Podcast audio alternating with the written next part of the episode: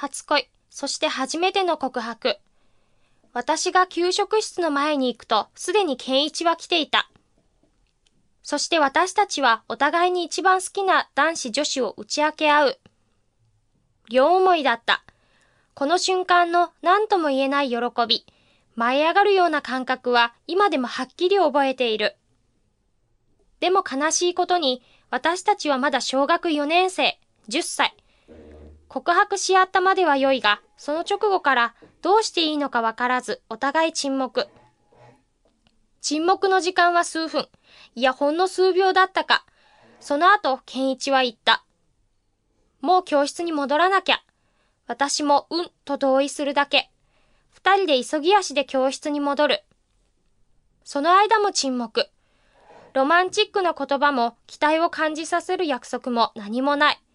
そして教室に戻ると、健一は何事もなかったように仲のいい男子グループの方へと駆け寄っていった。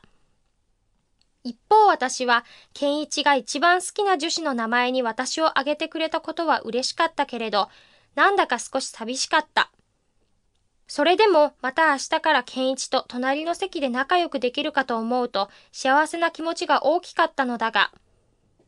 しかし、初恋の神様は意地悪だった。翌日から健一は一週間近く学校を休む。風邪が流行っていた時で、健一も風邪をひいてしまったようだった。私の隣は空席。両思いも幻というか錯覚のような気持ちになっていった。両思いの実感ないて少しも湧かなかったけれど、健一が私の名前を挙げてくれた時の照れくさそうな、でもすごく真剣な声や表情は心に残っていた。だから早く健一に会いたかったのに、初恋の神様は本当に意地悪だった。健一が休んでいる間に席替えをすることが決定し、私の気持ちはどん底。席が離れてしまってからは、健一と二人だけで話す機会などほとんどなかった。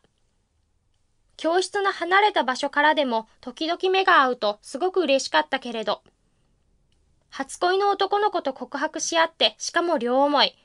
それなのに私たちは若すぎて、その気持ちをどう行動に移せばいいのかわからず、交際することはできなかった。さらに私は5年生になると、中学受験のための進学塾に通い始め、学校より塾での勉強や友達にのめり込んでしまった。塾で出会った男の子たちは、小学校の男の子よりずっと大人っぽく上品な子が多かった。この頃は健一のことも私の心になかった。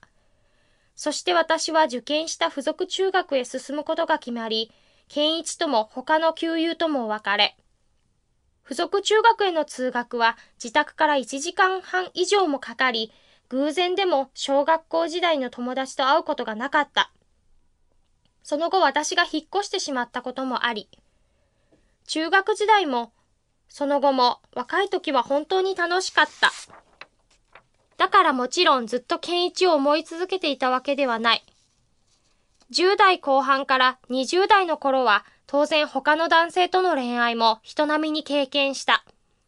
でも、モテモテの素敵な男の子と両思いだった。両思いなのに若すぎて交際できなかった。もう一度会ってみたい男の子。健一のことは、そんな事実として私の心の中でひっそりと生き続けた。20年後に再会するまでは。